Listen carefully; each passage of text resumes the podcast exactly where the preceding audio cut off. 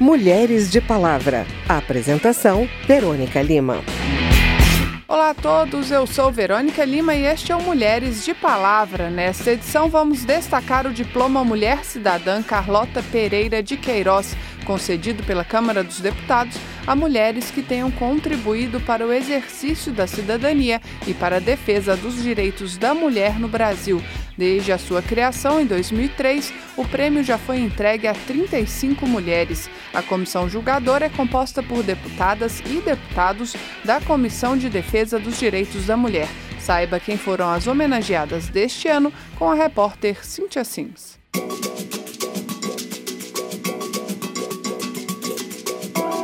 Este ano, 10 mulheres foram indicadas ao prêmio. Na reunião do dia 7 de novembro, a Comissão da Mulher escolheu as cinco premiadas em 2018.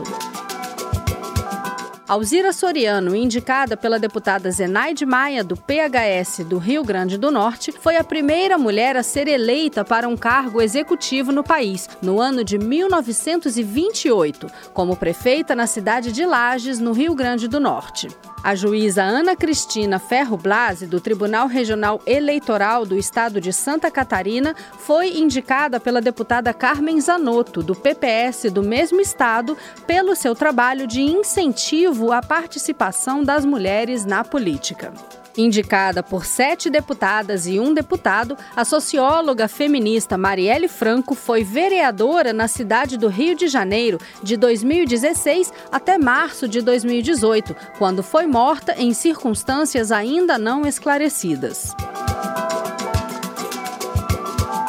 A diretora executiva da Maurício de Souza Produções, Mônica Espada e Souza, foi indicada pela deputada Keiko Ota, do PSB de São Paulo, pelo projeto Donas da Rua, realizado em parceria com a Unicef para o empoderamento das meninas. E a juíza Renata Gil de Alcântara Videira, primeira mulher a presidir a Associação dos Magistrados do Estado do Rio de Janeiro e responsável pela organização do prêmio Patrícia Acioli de Direitos Humanos, foi indicada pela deputada Laura Carneiro, do MDB do Rio de Janeiro, e escolhida por unanimidade entre as deputadas presentes à votação.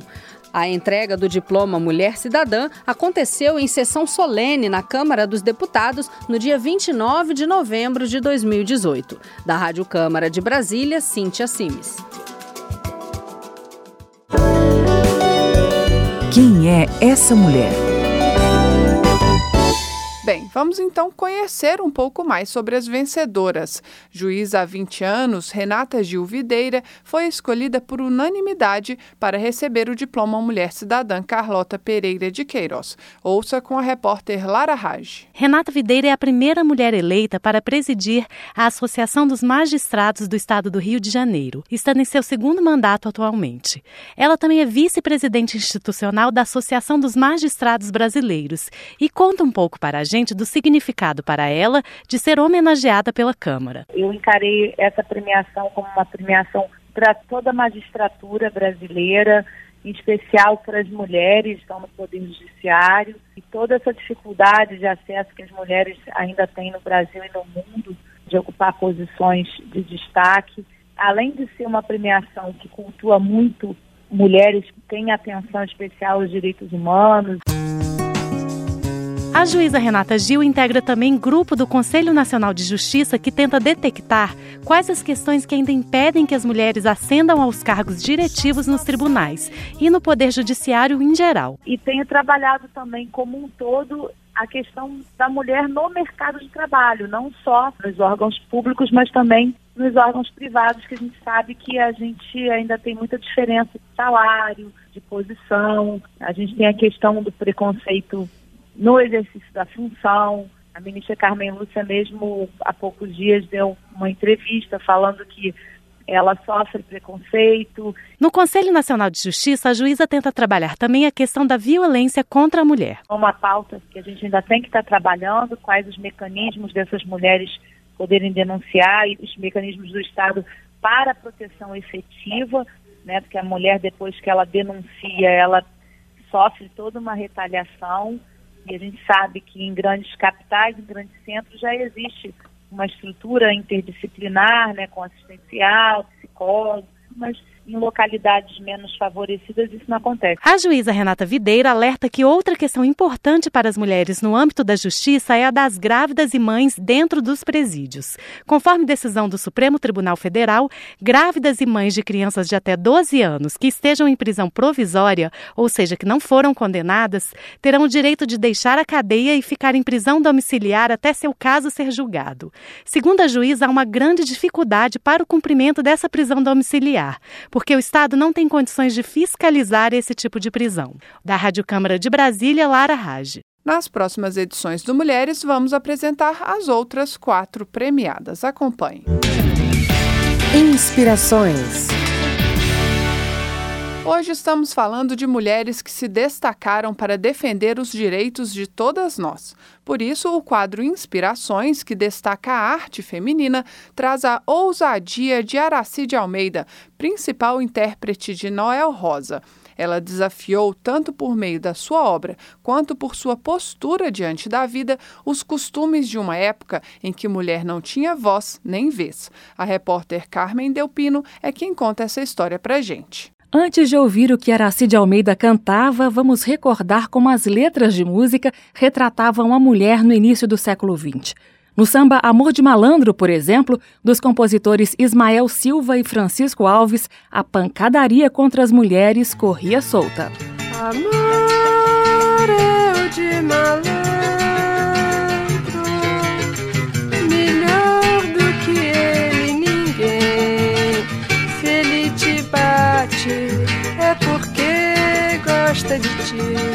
Bater em quem não se gosta, eu nunca vi. Opressão contra a mulher era coisa que Aracide Almeida não tolerava. O marido que a controlasse, então, de jeito nenhum. Olha só o que Araci respondia quando alguém perguntava por que ela nunca havia se casado. É porque o homem dos meus sonhos nasceu morto, minha filha. Pois é, esse espírito libertário de Aracide Almeida se refletia também nas músicas que ela gravava. Nada desse negócio de mulher submissa ou responsável por todas as agruras do mundo. Com ela, a mulher tinha alcançado a maioridade na música brasileira. Apresentava o seu ponto de vista. Isso não me convém e não fica bem. Eu não lesco, lesco na beira do tanque pra ganhar dinheiro você no samba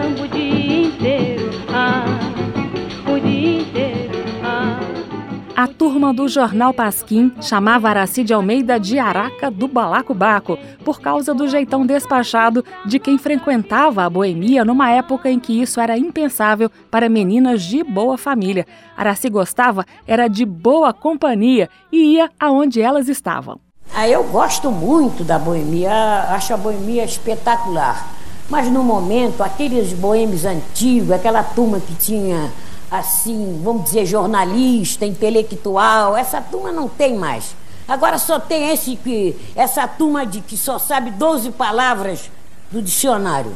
Num programa da TV Cultura de 1979, chamado Vox Populi, o entrevistador perguntou a Araci como ela explicava que uma cantora de voz anasalada fizesse tanto sucesso. Sem papas na língua, ela respondeu assim: Explica que cada um canta por onde pode, né, meu filho? É isso aí. Toda essa assertividade, Aracide Almeida manteve no papel de jurada do programa de calouros de Silvio Santos, onde ganhou fama de ranzinza. Ela dizia que aquele trabalho era apenas um galho para pagar as contas e não ficar esquecida, mas levava o negócio a sério. Olha, eu acho que 90% dos cantores brasileiros estão desafinando. Eu só escolho um calouro que realmente seja um negócio que preste. Agora, não sendo, eu meto o cacete nele. Eles lá, da minha parte, eles não passam. Tem que ser bom mesmo, não sendo bom, não passa. Como Araci Almeida está fazendo falta. E a gente encerra com Araci cantarolando a primeira música que ela gravou de Noel Rosa em 1935. O samba Palpite Infeliz, que é a cara dela. Quem é você? que não sabe o que diz. Meu Deus do céu, que palpite infeliz. Eu canto essa música para muita gente que está perguntando coisas aí.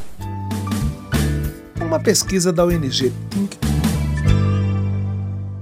no dia 6 de dezembro se comemora o Dia Nacional de Mobilização do Homem pelo fim da violência contra as mulheres. Na Câmara, a data foi marcada pela exibição do documentário Chega de Fio Fio, que é parte de uma campanha para incentivar a denúncia de casos de assédio sexual em locais públicos e outros tipos de violência contra a mulher. O repórter Cláudio Ferreira acompanhou a sessão e traz mais detalhes sobre o filme.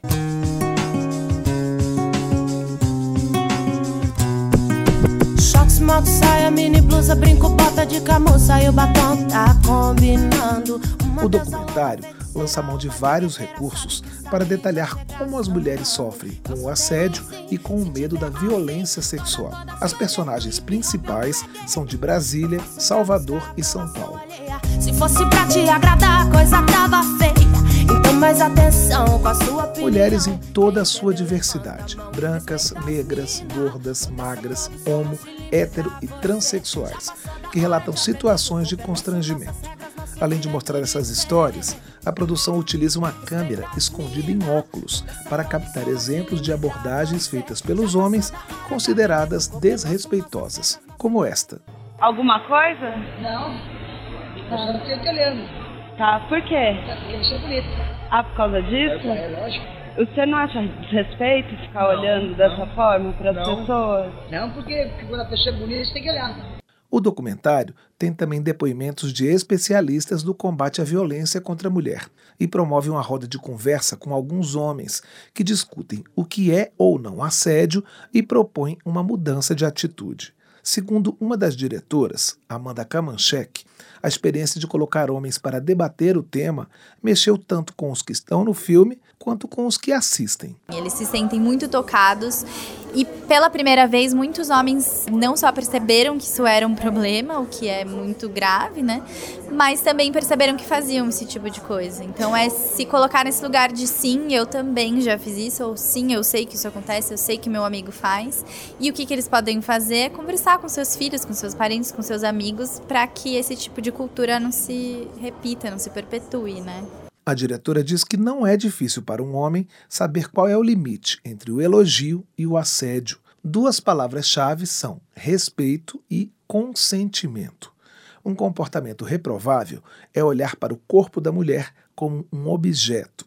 E uma pergunta é deixada no ar: Como você gostaria de ser tratado quando alguém te aborda? Da Rádio Câmara de Brasília, Cláudio Ferreira. A plataforma chega de fiofio.com.br traz um mapa com as mais de 5 mil denúncias de violência que já foram recebidas pela organização da campanha, a ONG Think Olga. A ideia é mesmo mapear os lugares mais incômodos e até mesmo perigosos para mulheres no Brasil. Para compartilhar um depoimento de violência sofrida ou testemunhada, basta digitar no mapa o endereço onde o caso aconteceu e descrever o ocorrido não é necessário se identificar. Segundo informações do site, até mesmo e-mail e IP serão resguardados. Bem, esse foi o Mulheres de Palavra Colaborativo, com reportagens de Cíntia Sims, Lara Raj, Carmen Delpino e Cláudio Ferreira. A produção é de Lucélia Cristina e os trabalhos técnicos de Alain de Souza e de Indalécio Vanderlei. Edição e apresentação, Verônica Lima. Se você tem alguma dúvida, mande pra gente. O e-mail é rádio.câmara.leg.br e o WhatsApp é 61 999 7890 80. O Mulheres de Palavra é produzido pela Rádio Câmara e transmitido pelas rádios parceiras em todo o Brasil, como a Rádio Cidadã de Muriaé, em Muriaé, Minas Gerais. Você pode conferir todas as edições do programa no site rádio.câmara.leg.br barra Mulheres de Palavra. Uma boa semana e até o próximo programa. Mulheres de Palavra. Apresentação, Verônica Lima.